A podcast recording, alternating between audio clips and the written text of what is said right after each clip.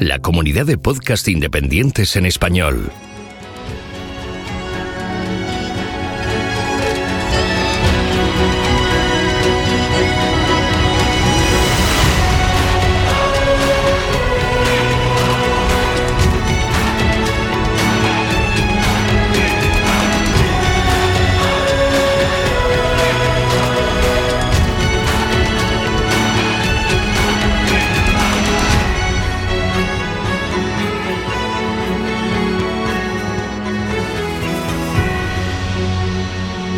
Bienvenido a GeoCastaway. Bueno, la entrevista de este mes se retrasará un poco porque he decidido hacérsela a una profesora de filosofía de la Complutense que es especialista en ética ambiental. Seguramente os preguntaréis qué hago yo preocupado por la ética ambiental, dedicándome al metamorfismo. Por resulta que nos acaban de conceder un proyecto dentro del programa Erasmus Plus sobre los aspectos sociales del cambio climático. Os cuento un poco cómo surgió este tema. Hace unos años contactó conmigo una profesora de la Universidad de la Basilicata en el sur de Italia para crear un convenio de intercambio Erasmus entre la Complu y su universidad. Yo pensaba que el intercambio sería solo de alumnos, pero a los tres meses de haber firmado se vino esta profesora de estancia una semana. Al año siguiente le devolví la visita y me llevaron a ver un geoparque que tienen cerca, donde entre otras cosas se puede ver una sección de la corteza oceánica casi completa, es decir, una ofiolita. Allí se nos ocurrió que podría estar bien hacer un intercambio de alumnos, pero en un campamento, así que cuando me volví a Madrid estuve buscando cómo podríamos hacerlo. Descubrí unos proyectos europeos dentro del programa Erasmus Plus que parecía que estaban diseñados para eso, pero no tenía muy claro cómo se pedía eso. Al año siguiente descubro que dentro de los cursos de formación del profesorado que oferta mi universidad hay uno sobre cómo pedir proyectos Erasmus Plus y evidentemente me tuve que apuntar. Al terminar el curso, nos pidieron como ejercicio que preparásemos un esbozo de proyecto. Yo tenía ya mi tema elegido, pero llegó una profesora de filosofía con este tema de la vertiente social del cambio climático y al final nos juntamos varios profesores para hacer el ejercicio sobre este tema. El caso es que a los profesores del curso les gustó mucho la idea y nos propusieron que lo presentásemos en la siguiente convocatoria. Bueno, pues en julio salió la resolución y ahí estaba nuestro proyecto aceptado. No sé si recordáis que hace unos meses ya os adelantaba de manera un poco críptica que a lo mejor me iba a dedicar yo a otra cosa. Pues era esto. En este tiempo he descubierto que existen dos vertientes en la problemática del cambio climático, mitigación y adaptación. Sobre la primera, la científica, avanza de manera prometedora, y de la segunda decir que es sobre todo social y que últimamente está ganando mucha fuerza, pero que requiere un esfuerzo conjunto de muy diversas disciplinas, como la economía, y aquí os recomiendo uno de los últimos podcasts de El método de Luis Quevedo, donde entrevista a Xavier Lavandeira, catedrático de Economía de la Universidad de Vigo, la política, las ciencias sociales, la filosofía y hasta la psicología. Es en este ámbito donde se moverá nuestro proyecto, donde esperamos aportar nuestro granito de arena a la educación de la población. Nuestro principal objetivo será crear un temario y la guía metodológica de un curso transversal multidisciplinar que aborde estos temas sociales asociados al cambio climático. Además, tendremos una plataforma de aprendizaje en línea, una comunidad de práctica y una página web. La idea es crear un curso que pueda ser impartido como asignatura de libre elección en cualquier universidad, en principio europea, que pueda ser cursado por alumnos de cualquier carrera. Así que bueno, estad pendientes del podcast porque tal vez a mediados de este mes o ya para el siguiente programa sacaré la entrevista con esta profesora que os aseguro que os va a encantar porque además de cambio climático y ecología hablaremos de los aspectos éticos de otros asuntos relacionados, como la minería de los nuevos materiales que demandan las tecnologías limpias. Muy, muy interesante.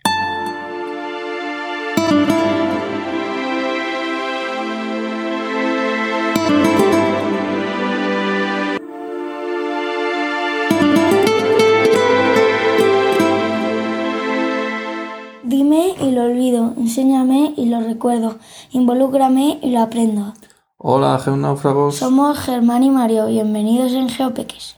Comenzamos eh, la segunda temporada de Geopeques para geonáufragos, con más contenido y con mucha ilusión. Queremos agradecer algunos comentarios de apoyo que hemos recibido por las redes sociales, principalmente a Marisa. Muchísimas gracias. Este mes, nuestro primer eh, mes de esta nueva temporada, vamos a hablar de montañas, una pequeña pincelada de cómo se forman, cuáles son las montañas más altas y de algunas montañas eh, míticas. Bueno, Mario, ¿qué es, ¿qué es una montaña? Bueno, puede parecer fácil. Podemos pensar en cualquier elevación del terreno, pero nosotros vamos a hablar de las grandes montañas, de las cordilleras que han sido formadas en las orogenias. Una orogenia es el proceso de formación de cordilleras, que está íntimamente relacionada con la tectónica de placas. Y en geología a su resultado lo conocemos como orógenos. Recordamos rápidamente qué es eso de la tectónica de placas.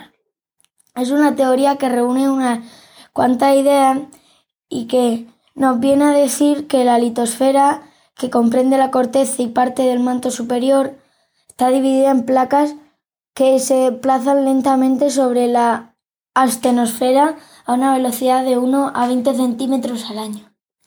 Bueno, estos movimientos a largo plazo, tenemos que pensar en, millones de años, ¿vale? olvidarnos de nuestra escala de humano y pensar en un largo, en un largo tiempo. Pues ese, movimiento durante millones de años de esas placas genera choques, choques en eh, colisiones que generan a su vez pliegues, fallas, terremotos, volcanes. La colisión de estas placas puede elevar materiales sedimentarios del fondo oceánico. Al cerrarse un océano, que pasan a formar parte de la futura cordillera, por este motivo tenemos fósiles marinos a miles de metros de altitud. Bueno, si queréis explorar un poquito más sobre la tectónica de placas, podéis escuchar el episodio 31 de Geonáufragos de la temporada pasada. Si observamos un mapa con las placas litosféricas, podemos ver que hay grandes cordilleras en zonas donde han colisionado dos placas continentales y otras donde el choque se ha producido entre una placa continental y una oceánica. El primer tipo, choque entre dos placas continentales, genera elevación del terreno y gran actividad sísmica generando pliegues y fracturas en las rocas. El Himalaya sería este caso. El otro tipo, una placa oceánica, subduce, es decir, se hunde por debajo de una placa continental. Se genera elevación del terreno, sismicidad, pliegues, fallas y volcanes. Es decir, en estas cordilleras hay material que ha ascendido desde parte profunda de la litosfera. Sería el caso de los Andes. Vale, una vez visto un poquito el proceso de formación de, cordilleras, ¿cuál es la montaña más alta de la Tierra? Todos sabemos que es el Everest, con 8.848 metros de altitud sobre el nivel del mar. En el Himalaya, frontera entre Nepal y China, pero bueno, esa es la más alta, todos lo sabemos, pero si tenemos en cuenta otras diferencias de cota, hay más otras montañas que pueden ser consideradas como las más altas. Por ejemplo, si se tiene en cuenta la diferencia de cota entre la cumbre y la base de la montaña, el récord sería para el Kilimanjaro, Tanzania, con 5.600 metros de diferencia, frente a los 5.200 del Everest. Pero si a la hora de considerar la base de la montaña también consideramos el fondo marino, entonces el Mauna Kea, Hawái, sería la montaña más alta, pues supera los 4.200 metros sobre la superficie. Pero el edificio volcánico se eleva desde los 6.000 metros de profundidad en el Océano Pacífico.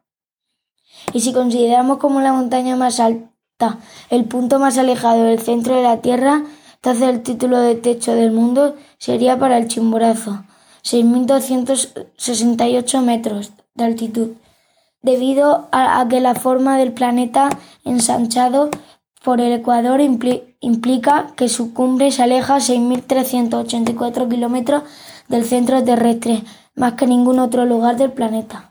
esto del chimborazo ya lo habíamos comentado en algún otro mensual, sobre cuando hablamos de la, de la forma de la Tierra.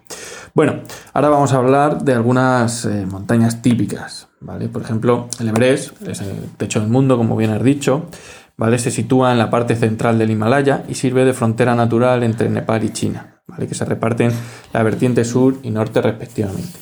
El Himalaya forma una increíble barrera de 2.400 kilómetros de longitud, siendo la cadena más impresionante, la cadena montañosa más impresionante de nuestro planeta. Y también la más moderna, la más activa y la que se ha elevado más rápido, dando lugar a, los picos, a las montañas más, más altas. el Himalaya supone una gran barrera orográfica que condiciona incluso el, clima terrestre, el clima de la Tierra. Está formado, el Everest, está formado por rocas metamórficas y graníticas en su mayoría, pero debido a su configuración tectónica, la cima del mundo, la cima de, nuestro pico del Everest, contiene rocas sedimentarias con restos de, fósiles como corales, crinoideos, etcétera, que nos indican un mar tropical, ¿vale? Curioso, ¿verdad, Mario? Sí. Monte Fuji. Fuji, 3.776 metros de altitud, es el símbolo de Japón y casi de los volcanes del mundo además de un importante destino turístico. De hecho, se considera la gran montaña más ascendida del mundo. Monte Fuji es un estratovolcán relativamente reciente. Se estima que su forma actual se generó hace alrededor de 5.000 años y cuya última erupción tuvo lugar en 1707 llegando a ocultar el sol en Tokio. El perfecto edificio volcánico del Fuji está formado por capas alternantes de, coladas de lava y piroclastos. Está, compuesto por tres conos pertenecientes a diferentes periodos eruptivos. Komitake, antiguo Fuji o Kofuji y nuevo Fuji o Fuji, responsable de la forma cónica actual. El basamento, la base, está formado por sedimentos marinos y rocas volcánicas. La intensidad la intensa actividad volcánica. La intensa actividad volcánica y sísmica de Japón se debe a su posición cercana a la conjugación de tres placas tectónicas, situándose en el llamado Anillo de Fuego del, del Pacífico. El monte Fuji es todo un símbolo de la cultura japonesa y uno de los iconos central de sus manifestaciones artísticas. Otro pico mítico y muy importante, sobre todo en el alpinismo, es el, Monte Cervino o Matterhorn, ¿vale? con 4.478 metros en, los Alpes. ¿vale? Es incluso más simbólico que el Mont Blanc, que es el pico más alto de, esa cordillera. Tiene una forma piramidal perfecta, eh, con unos espectaculares glaciares que, le rodean y en un entorno de alta montaña que representa a toda esa, esa cordillera. Los Alpes son uno orogeno resultado de la colisión entre la placa europea y africana. Investigando en sus rocas, sabiendo leer las páginas de sus libros, nos cuenta una maravillosa historia que nos remonta a la época de Pangea, hace alrededor de 200 millones de años. ¿Cuánto tiempo? La pirámide del Cervino está formada por rocas pertenecientes a la, placa africana, mientras que a los pies de la montaña se encuentran restos de un antiguo océano que fue tragado por la Tierra y devuelto a la superficie. Más recientemente, en el último máximo glaciar, hace unos 23.000 años, eh, los glaciares han tenido un desarrollo, que tenían un desarrollo mayor que el actual, han realizado una acción erosiva, ¿vale? que han labrado circos en las cabeceras y profundos valles en forma de U. La ubicación de varios circos en las cuatro caras de nuestro pico, el pico Cervino, eh, provocó que la excavación progresara en todas ellas, dejando cada vez más, más aislado al pico y generando un relieve de, de, perfil piramidal típico que habréis visto en muchas, en muchas fotos. Torres del Paine. Las espectaculares Torres del Paine se sitúan al sur de Chile, muy cerca de la frontera con Argentina y es reconocido como uno de los espacios naturales más fotogénicos del mundo. Las Torres del Paine se enmarcan en, en el contexto de la cordillera andina. Esta enorme cadena montañosa con más de 7.000 kilómetros de longitud es la más larga del planeta, originado por una colisión entre litosferas oceánica y continental durante un periodo de tiempo muy largo y que ha originado una intensa actividad magmática activa a día de hoy. El aspecto actual de las Torres del Paine se debe a una singular actividad magmática de hace 13 millones de años, que generó un enorme volumen de roca granítica que con mucho, con mucho después, mucho después, que mucho después, ya en el Pleistoceno, durante los últimos 25.000 años sería modelado por la intensa y eficaz labor glacial, generando un paisaje sorprendente, una combinación del efecto del calor, magma, hielo y agua, que actuando en diferentes momentos han creado uno de los paisajes más espectaculares del planeta. bueno, merece la pena ver, bueno, supongo que visitarlo eh, sería la leche, pero por lo menos nos conformamos de momento con ver fotos de este paisaje tan, tan curioso. Bueno, este, en este mes, este año, tenemos una nueva sección, la de Geochistes, y se la dedicamos a nuestro amigo Pedro, compañero de, de podcast. Bueno, Mario, cuéntanos el primer chiste. Esto es un periodista que pregunta, ¿usted como geólogo especialista piensa que todos los acantilados son peligrosos? Bueno, bueno, no hay que precipitarse. Madre mía. Bueno, bueno, a lo mejor no llevamos un premio con este chiste tan malo. Cualquiera sabe. Bueno, en el libro del mes eh, traemos un libro, un trabajo excepcional de divulgación, ¿vale? Que no es para tan pequeños a lo mejor como Mario, pero creo que es ideal para leer eh, en la ESO o el bachillerato, ¿vale? Se trata del libro Montañas, que eh, ya escribí una entrada en el, en el blog. Pertenece a la colección divulgativa Planeta Tierra de ediciones Catarata y El IGME. ¿vale? Su autor es Luis Cacavilla, geólogo del INME, alpinista, aventurero, ¿vale? Pero un gran divulgador, un gran. O sea, yo creo que lo, lo mejor que tiene este, este, hombre es que nos transmite muy bien sus, sus, pasiones, ¿vale? Nos ha sabido transmitir su amor a la montaña y a la geología. Eso se nota y por lo que hace una, una lectura súper amena y didáctica. También recomendamos el monográfico dirigido por este mismo autor, eh, sobre montañas de la revista Enseñanzas de la Ciencia de la Tierra, que lo tenéis disponible en internet, ¿vale? Y que hemos utilizado para, para hacer este, este, el guion de este podcast. Bueno, para ir finalizando, eh, bueno, pues os comentamos que os animamos a, que nos propongáis temas, ¿vale? Que, de los que queréis que hablemos en algún mensual, por redes sociales o correo electrónico. ¿Vale? Seguramente el próximo mes hablemos de, de tsunamis, algo que estamos, eh, estamos preparando. Y bueno, pero si tenéis alguna idea o algo que os guste, pues no lo, no lo comentáis. Bueno, bueno, con esto terminamos y hasta la próxima. Y recuerda, ponle geología a la vida. Adiós. Adiós.